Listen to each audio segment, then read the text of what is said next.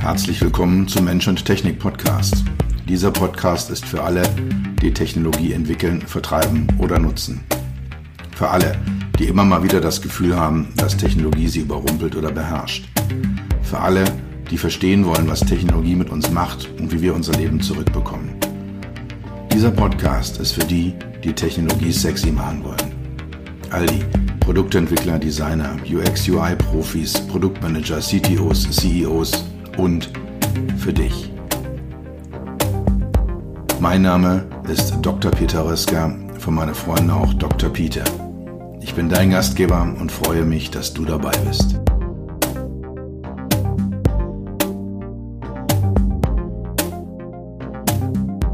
Steve Jobs hat mal gesagt, höchste Priorität hat es für Apple, die Dinge intuitiv und offensichtlich zu machen.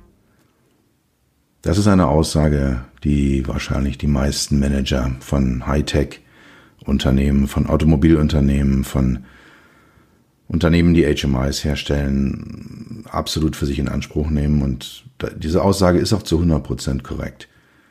Dieses Ziel zu erreichen, ist aber eher nicht trivial. Ein äh, Manager aus äh, einer der Firmen, für die ich mal gearbeitet habe, sagte immer, mach es einfach, einfach. Oder wenn äh, es etwas intellektueller sein sollte, dann mach es doch intuitiv bedienbar. Ja, alles richtig, alles gut, aber alles eben nicht trivial. Heute geht es darum, was bedeutet intuitiv? Woher kommt dieses Wort? Äh, was versteckt sich dahinter? Und vor allem, wie erreicht man denn ein intuitives HMI? Am Ende des Podcasts werde ich drei zentrale Fragen auflisten, die man sich stellen sollte, wenn man Intuitivität erreichen möchte und äh, die man dann auch beantworten sollte. Im Kern geht es um zwei Arten von Lernprozessen, die dazu führen, dass HMIs, dass Technologie als intuitiv empfunden wird. Da ist auf der einen Seite das äh, physikalische Lernen und das kulturelle Lernen, das eine Gruppe. Das ist all das, was wir von Geburt an durchlaufen. Und auf der anderen Seite das bewusste Erlernen von Wissen und Fähigkeiten. Also auf der einen Seite ein eher tiefer liegender Prozess, ein früher Prozess im Leben und der andere ein bewusster Prozess, wo wir halt dann Wissen und Fähigkeiten erwerben. Intuitiv kommt von Intuition und äh, das ist die Verarbeitung von Informationen ohne kognitive und mentale Anstrengung oder mit sehr geringer kognitiver und mentaler Anstrengung ist. Der erste Gedanke, wenn es um Intuitivität geht, ist immer, es soll einfach sein. Der Nutzer sollte so wenig wie möglich mentale Anstrengung, so wenig wie möglich kognitive Energie aufwenden müssen, um mit einer Technologie zu interagieren, um die Ergebnisse erzielen zu können, die er im Umgang mit den entsprechenden Objekten erreichen möchte. Diese erste Definition trifft es schon ziemlich gut, aber ein bisschen mehr steckt dann doch noch dahinter. Ein System, eine Technologie kann als intuitiv gelten, wenn sie einen Nutzer ohne Vorwissen nutzen kann, wenn er sie nutzen kann, ohne Wissen explizit abrufen zu müssen und wenn er damit seine Ziele erreichen kann. Entscheidend ist hierbei die Aussage ohne Vorwissen.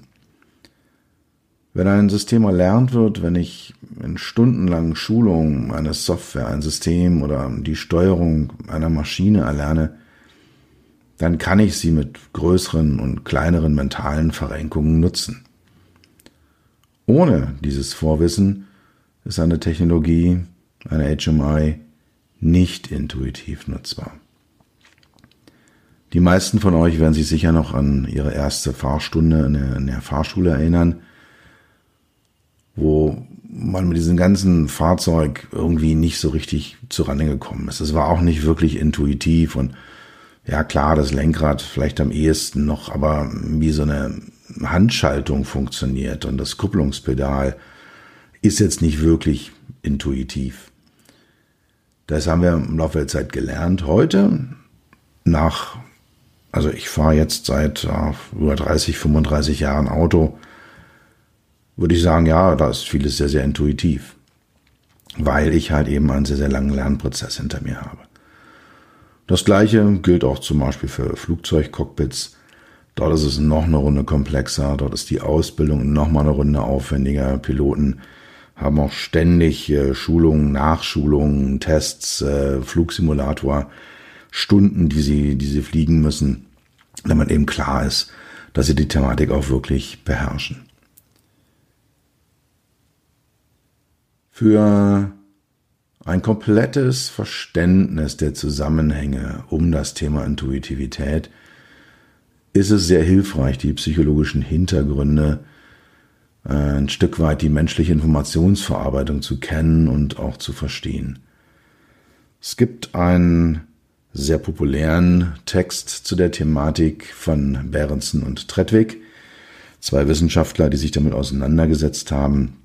Wir haben das Ganze Activity Theory genannt, Activity Theory. Das ist ähm, ja ein sehr, sehr spannendes äh, Paper, was sie da veröffentlicht haben. Und äh, in dem, dass ich mal ganz kurz zusammenfassen werde und, und ganz kurz die Inhalte skizzieren möchte. Wenn wir auf die Welt kommen, beginnen wir als Menschen, beginnen Babys sofort die Umwelt wahrzunehmen, Informationen aufzunehmen, und äh, sehr schnell beginnen wir Menschen mit unserer Umwelt zu interagieren. Wir manipulieren Objekte, wir manipulieren Menschen und wir werden von ihnen manipuliert. Und dazu, zu diesem, ja, sehr, sehr grundlegenden Erfahrungen, kommt ein kultureller Kontext, in dem wir aufgewachsen sind. Das Thema Kultur, kulturelle Unterschiede werde ich hier nur so weit anreißen, wie es, wie es nötig ist. Da gibt es sicher noch mal eine extra Episode zu der Thematik. Aber Kultur spielt beim Aufwachsen, beim Lernen und äh, beim Machen von Erfahrungen eine erhebliche Rolle. Sowohl die physikalische Umwelt als auch der kulturelle Kontext haben einen erheblichen Einfluss darauf, was und wie wir lernen. Und wir lernen ständig. Gerade Kinder, die immer wieder neue Sinneseindrücke haben, haben extrem steile Lernkurven. Wir Erwachsenen tun uns da manchmal etwas schwerer, aber auch wir sind ständig am Lernen und werden bis ins hohe Alter lernen und lernen sollen und auch lernen müssen. Aufgrund unserer Erfahrung ist es so, dass uns ein paar Sachen leichter fallen als andere, aber der Lernprozess als solcher findet ähm, in, in der Kindheit und Jugend deutlich leichter statt. Und je besser wir eine Handlung erlernt haben, desto leichter fällt sie uns. Desto leichter fällt die Ausführung und desto intuitiver kommt sie uns vor. Jedes HMI, jede Interaktion zwischen einer Technologie und einem Menschen beruht auf Vorerfahrungen. Sowohl auf kulturell geprägten Vorerfahrungen als auch auf physikalischen Vorerfahrungen, auf bewussten und auf unbewussten Vorerfahrungen, die ein Mensch, die der Nutzer gemacht hat. Und ohne diese Vorerfahrungen ist es nicht möglich, sinnvoll und gezielt zu handeln. Ein paar Beispiele. Apple hat 2007 das erste iPhone auf den Markt gebracht und damit eine komplett neue Interaktionssprache zwischen Menschen und Technologien, ja, ich sag's mal, erfunden, kreiert, eingeführt. Es gab also die ersten Touchscreens, äh, die ersten äh, kapazitiven Touchscreens, die ersten hochwertigen in diesem Smartphone drinne. Und äh, Man konnte damit dann plötzlich swipen, also Dinge so zur Seite wischen. Man konnte so scrollen durch lange Listen. So mit zwei Fingern, die man gespreizt oder zusammengeführt hatte, konnte man dann rein und raus zoomen aus Inhalten. Das war damals innovativ. Das äh, musste, musste auch ein Stück weit erlernt werden. Jetzt finden wir das überall. Und wenn irgendjemand ein Gerät in die Hand nimmt, ob es jetzt ein Touchscreen hat oder ob es keinen Touchscreen hat, wenn man mal genau hinschaut, die meisten Leute fassen direkt hin an das Objekt, was sie manipulieren wollen und üben diese, äh, diese Bewegungen aus, das des Swipens, Scrollens, Wischens, äh, Zoomens und so weiter. Und das findet statt. Das ist ein ganz typisches Beispiel dafür, dass so eine Vorerfahrung äh, dazu führen kann, dass wir heute bestimmte Dinge, die vor 20 oder 25 Jahren noch nicht intuitiv waren, als intuitiv empfunden werden. Ein anderes Beispiel sind äh, Icons. Ähm, Icons sind so kleine grafische Elemente, die Buttons und Knöpfe belegen, auch äh, gerne verwendet werden auf Bildschirmoberflächen, in Smartphones äh, symbolisieren sie bestimmte Apps, äh, die da sind. Und da gibt es unterschiedliche Arten von Icons, welche die sehr genau Informationen aus der realen Welt übertragen, zum Beispiel eben ein, ein Papierkorb auf dem Desktop.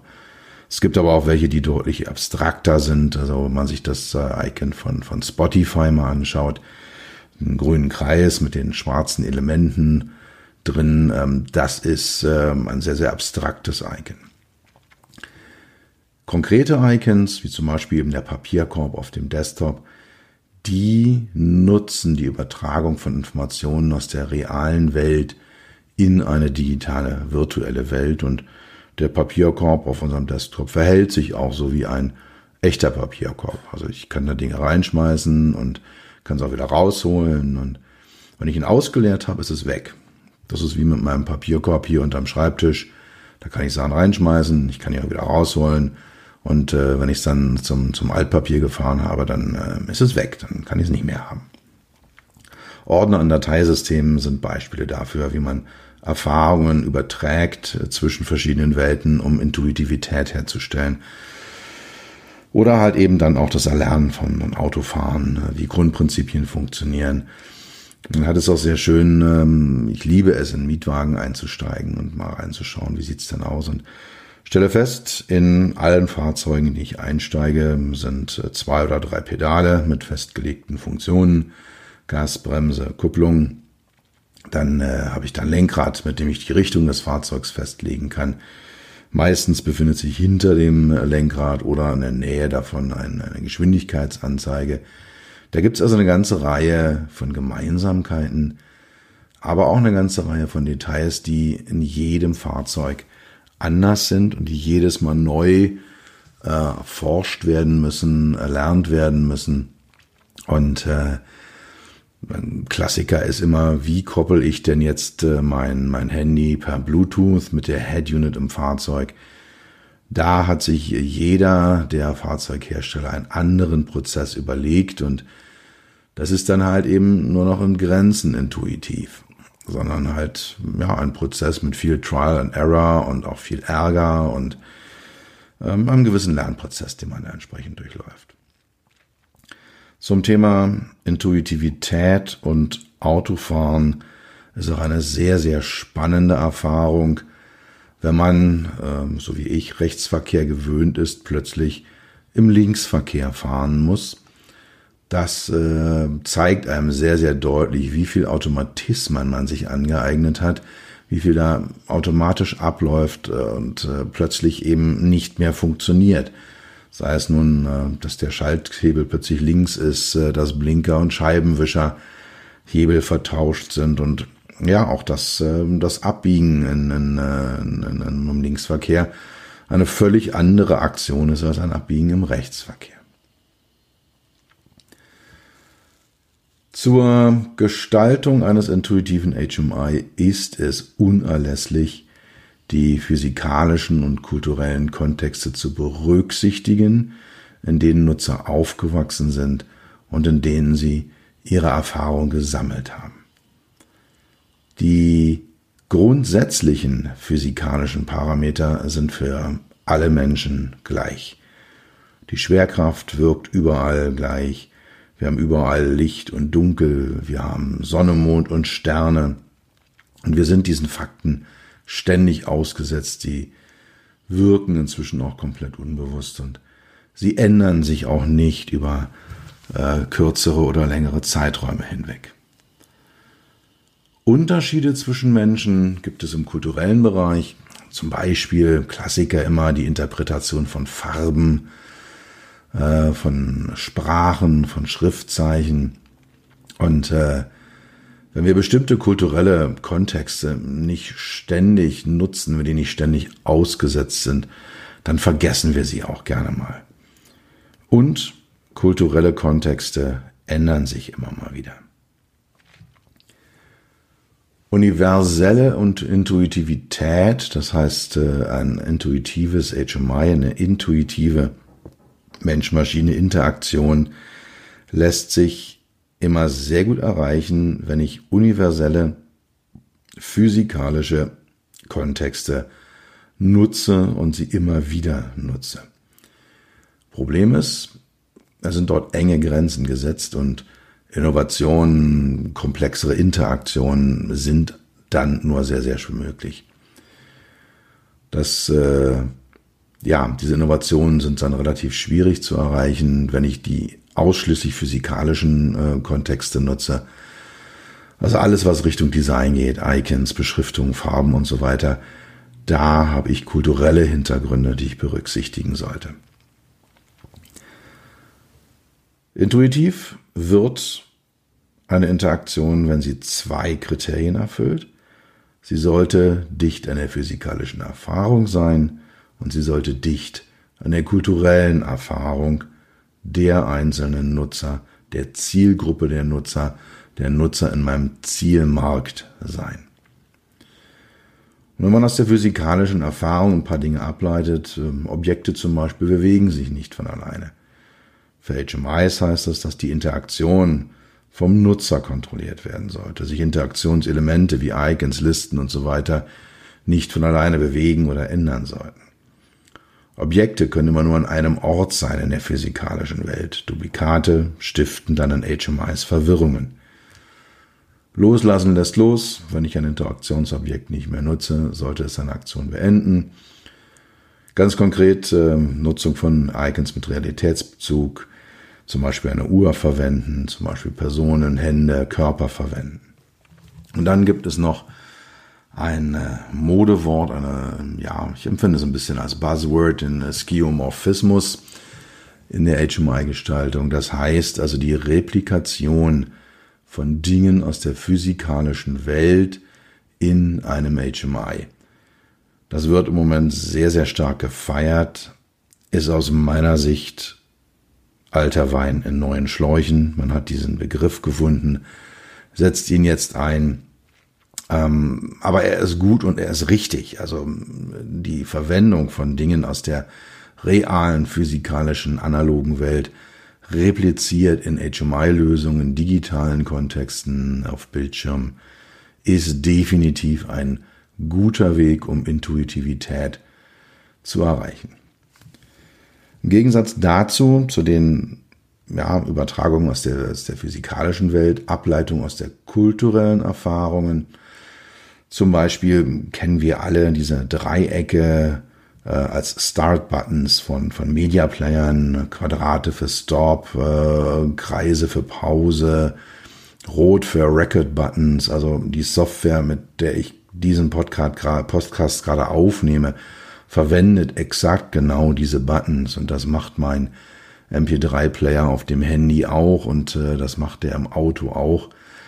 Ist aber eine ja, kulturelle Erfahrung, ist eine über eine längere Zeit eingeführter äh, Zusammenhang, der da besteht. Gutes Beispiel auch sind immer Farben an Wasserhähnen ist es immer so, dass äh, Rot äh, warmes Wasser ist und Blau kaltes Wasser. Und das ist äh, nahezu global so, das hat sich so eingeführt. Es ist nicht natürlich und Wir empfinden das heute so, dass Blau eine kalte und Rot eine warme Farbe ist, aber das ist ein Zusammenhang, äh, der erzeugt worden ist und äh, aus kultureller Erfahrung stammt. Gleiches Beispiel ist, äh, wir nehmen gerne Rot als Gefahr wahr und Grün als gut. Das ist nicht in allen Teilen der Welt so. In vielen Teilen Asiens wird Rot eben nicht mit Gefahr versehen, was bei der Gestaltung von HMIs nicht nur dazu sorgt, dafür sorgt, dass die Intuitivität nachlässt, sondern auch ernsthaft äh, zu Problemen führen kann, wenn dann halt eben Warnmeldungen nicht als Warnmeldungen wahrgenommen werden, weil sie eben mit irgendeinem roten Rand oder an roter Schrift dargestellt werden und in bestimmten Kulturen nicht gelernt worden ist, dass Rot Gefahr bedeutet. Auch solche Themen wie die Hashtag-Funktion, ähm, wir heute alle, wenn Hashtag machen, wissen wir, da verbirgt sich dann äh, äh immer ein Hashtag, eine, eine Listenfunktion dahinter eine Verknüpfungsfunktion. Äh, auch dieses Ad-Zeichen, ähm, das ist äh, eingeführt worden ähm, auf einer globalen Basis, wird verstanden, ist aber halt eben aus einem kulturellen Kontext heraus äh, ja, existent geworden. Die beschriebenen physikalischen und kulturellen Erfahrungen sind die Grundlage, legen die Basis und sind also eine Seite der Intuitivität und sie sind die, die aus der Tiefe herauskommt, die ähm, ja eben diese Natürlichkeit der Intuitivität und auch dieses sehr geringe Nutzen von mentalen und kognitiven Ressourcen ermöglicht. Und auf dieser Grundlage laufen dann weitere Lernprozesse ein, ab.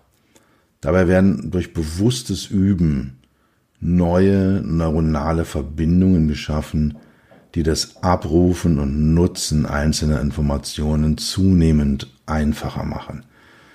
Das kennen wir alle, wenn wir etwas Neues erlernen, dann lesen wir es und dann üben wir es. Ähm, dann, dann äh, wiederholen wir das immer wieder, bis es dann halt eben sehr selbstverständlich abläuft. Klassiker in dem Zusammenhang ist immer das Erlernen eines Musikinstrumentes. Da hat man auf der Gitarre schrammelt man mühsam die ersten Akkorde und wenn man dann intensiv übt, läuft es irgendwann automatisiert ab. Äh, ist dann auch, äh, ja, kann man dazu noch singen oder eine schicke Show auf der Bühne machen. Also es wird dann halt eben dadurch, dass ich ständig übe, Informationen abrufe, zunehmend einfacher. Durch diese Lernprozesse werden die Dinge intuitiv, wenn sie gut gelernt sind und sie sind dann eben ohne Mühe abrufbar. Das Spannende ist auch, dass wenn ein Lernprozess auf Basis physikalischer und kultureller Erfahrungen abläuft und auch den Menschen so nimmt, wie er ist, wird dieses Stadium deutlich schneller und deutlich einfacher erreicht. Also haben wir unterm Strich einen zweistufigen Lernprozess. Auf der ersten Stufe die physikalischen und äh, kulturellen Grundlagen, die gebildet werden, zum größten Teil sehr früh im Leben, äh, also in der frühen Kindheit, Kindheit. Und dann das Zusatzwissen und die Fähigkeiten, die wir später dann ab fünf, sechs, sieben Jahren Alter äh, dazu lernen. Bei der Gestaltung von HMIs, bei der Gestaltung von Mensch-Maschine-Interaktion mit dem Ziel, es intuitiv zu machen, stehen drei zentrale Fragen im Mittelpunkt, die man sich stellen sollte, um eben diese beiden Stufen des Lernprozesses, physikalische und kulturelle Grundlagen und das Zusatzwissen und die Fähigkeiten entsprechend einschätzen zu können.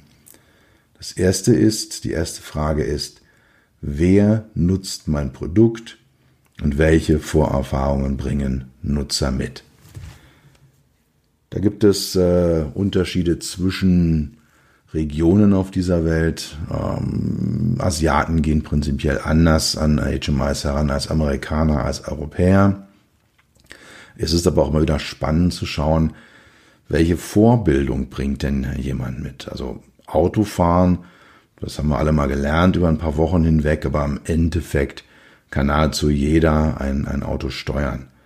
Das sieht anders aus, wenn ich jetzt einen Piloten habe, die durchlaufen eine sehr intensive Selektion vorab, dann werden sie sehr intensiv, sehr lange ausgebildet und danach auch, auch wenn die Ausbildung eigentlich abgeschlossen ist, immer wieder nochmal nachgeschult, um entsprechend äh, dieses Produkt, dieses komplexe Konstrukt Flugzeug äh, vernünftig nutzen zu können. Und das geht deutlich weiter, habe ich eher jüngere Menschen, die vielleicht viel Erfahrung haben mit Touchscreens, mit Smartphones, ähm, Älteren ist unter Umständen nicht gegeben, dass die dann äh, damit umgehen können. Da ist einfach die Frage mal, also wer ist denn eigentlich meine Zielgruppe? Und äh, wenn man da halt Konsumerprodukte hat, wenn man Autos hat, eine sehr breite, sehr diverse Nutzergruppe, wenn man jetzt in den Bereich Maschinensteuerung reingeht, in den Bereich Cockpits reingeht, in den Bereich Bahnsteuerung reingeht, hat man eine eher schmale, auch eher homogenere Nutzergruppe, auch über den Globus hinweg. Also Piloten aus den verschiedenen Regionen dieser Welt sind sich sehr, sehr viel ähnlicher, als es halt nicht Piloten sind, weil alle Piloten die gleiche oder eine sehr ähnliche Ausbildung durchlaufen haben. Die zweite Frage, die man sich stellen sollte, wenn man ein intuitives HMI entwickeln möchte, was ist im Moment State of the Art? Was ist gerade angesagt? Was wird eigentlich immer und überall und in allen Kontexten verwendet? Und ich erlebe es immer wieder, wenn ich bei meinen äh, Klienten äh, auftauche, wenn wir dort die ersten Diskussionen haben, irgendwann steht eigentlich immer irgendjemand aus und auf und sagt, naja, Dr. Reska, machen Sie es doch einfach so wie bei Apple. Und die Interaktionserfahrungen, die Mechanismen, die wir dort haben, auf Smartphones, ob das jetzt Apple Smartphones oder Android Smartphones oder irgendwelche anderen Smartphones sind, also schon relativ stark vereinheitlicht. Das wird im Moment als State of the Art angesehen und findet sich auch zunehmend in anderen Kontexten wieder. Das ist nicht ewig so gewesen. Das ist erst seit 15, äh, knapp 20 Jahren der Fall, dass diese Art der Interaktion so dominant ist und auch als so selbstverständlich und intuitiv wahrgenommen wird. Und äh, es kann sich unter Umständen in Zukunft auch wieder ändern, dass wir dann andere Interaktionen haben, aber im Moment State of the Art sicher ein Smartphone HMI, ein Tablet HMI. Hängt aber auch sicher vom Anwendungskontext ab. Äh, da gibt es äh, auch Maschinensteuerung, eben Fahrzeuge, Flugzeuge, Züge, was auch immer, wo halt ein anderer, ein anderes Interaktionsparadigma, eine andere Art des Denkens äh, vorherrschend ist. Und der dritte Punkt, ist, welche Regularien, wie zum Beispiel DIN-Normen, Vorschriften oder Gesetze gibt es. Wenn man äh, sich mal den Bereich Medizingeräte genauer anschaut, dort gibt es ganz klare Vorschriften, wie ein HMI zu gestalten ist, wie welche, wie welche Farben eingesetzt äh, werden sollen, wie was zu arrangieren ist. Und das führt dazu, dass die potenzielle Nutzergruppe, in dem Fall Ärzte und Pfleger und Krankenschwestern, dass die das erlernt haben, dass das für die auch teilweise dann schon intuitiv ist, dass sie bestimmte Dinge, wenn da ein rotes oder oranges oder grünes Icon kommt, die Informationen sofort verarbeiten und entsprechend handeln können. Es gibt äh, eine ganze Reihe von DIN-Normen, die sich mit dem Thema HMI, Usability, User Experience auseinandersetzen. Die DIN 9241 äh, ist so ein ganz großer Klassiker in diesem Bereich, hat inzwischen, ich weiß nicht, 25 Unternormen, die dort vereinigt sind, äh, die das Thema sehr genau abarbeiten. Und wenn man so etwas normgerecht macht, dann äh, ist man immer auf der eher sicheren Seite, wenn man sich da mit dem Thema Intuitivität auseinandersetzt. Gibt noch weitere, wie zum Beispiel die DIN 15008, äh, die sich so mit äh, Icongrößen und Schriften auf Armaturenbrettern auseinandersetzt oder die 2575, äh, die diese ganzen Symbole in Autos wie jetzt so Scheinwerfersymbol oder Abblendlichtsymbol oder Hubsymbol ähm, oder Scheibenwischersymbol oder Heckscheibenheizungssymbol. Da sind die drinne genormt, Noch das führt dazu, diese Vereinheitlichung, dass man dann eher intuitive Interaktionen erzeugen kann. Bevor ich zum Ende komme, noch eine kleine Fußnote. Die ISO 9241 habe ich eben schon erwähnt, die große HMI-Norm. Da gibt es den Teil 110, der sich mit dem Thema HMI-Gestaltung auseinandersetzt. Das Spannende ist, dass dort das Thema Intuitivität, intuitiv nicht vorkommt, sondern dass andere wie Fehlertoleranz ähm, auftauchen, wie Verständlichkeit auftauchen.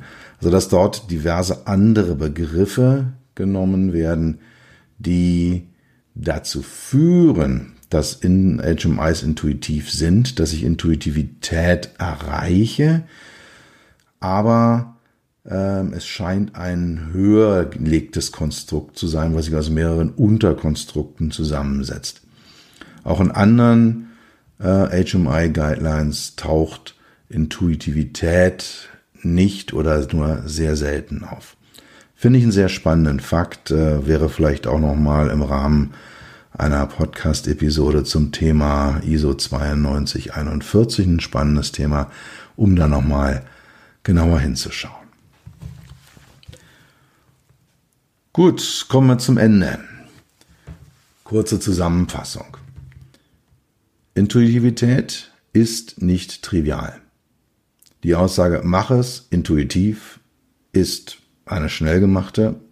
Die Aussage, unser HMI, unsere Technologie ist intuitiv nutzbar, ist eine schnell und einfach gemachte. Das Umsetzen, das Realisieren der Intuitivität, das Kreieren einer intuitiven HMI-Lösung ist nicht trivial. Kein Design jenseits einer gewissen Komplexität ist für jede und jeden intuitiv. Wir erreichen immer den Punkt sehr schnell, wo wir die physikalischen Kontexte verlassen und die kulturellen Kontexte erreichen und dann wird es irgendwann einen Punkt geben, an dem manche Leute sagen, viele Nutzer sagen, hey, damit komme ich so intuitiv nicht mehr klar. Das kann, darf ich erlernen, aber intuitiv ist es nicht mehr. Intuitivität wird erreicht, wenn Nutzer und Nutzerinnen physikalische Prinzipien wiederfinden und wenn der kulturelle Kontext berücksichtigt wird. Zentral sind dabei drei Punkte. Die Vorerfahrung der Nutzer, was intuitiv ist, was ändert sich. Diverse Regelwerke, dass die berücksichtigt werden und die, um ein intuitives HMI zu erstellen. Das war's für heute. Ich bedanke mich dafür, dass du Zeit mit mir verbracht hast. Du hast etwas für dich getan, was dir keiner mehr nehmen kann. Für einen weiteren Austausch findest du mich auf LinkedIn und auf meinen Webseiten www.peter-rösker.com Rösker mit OE und SS oder unter www.beyond-hmi.de. Bis zum nächsten Mal, pass auf dich auf und bleib gesund.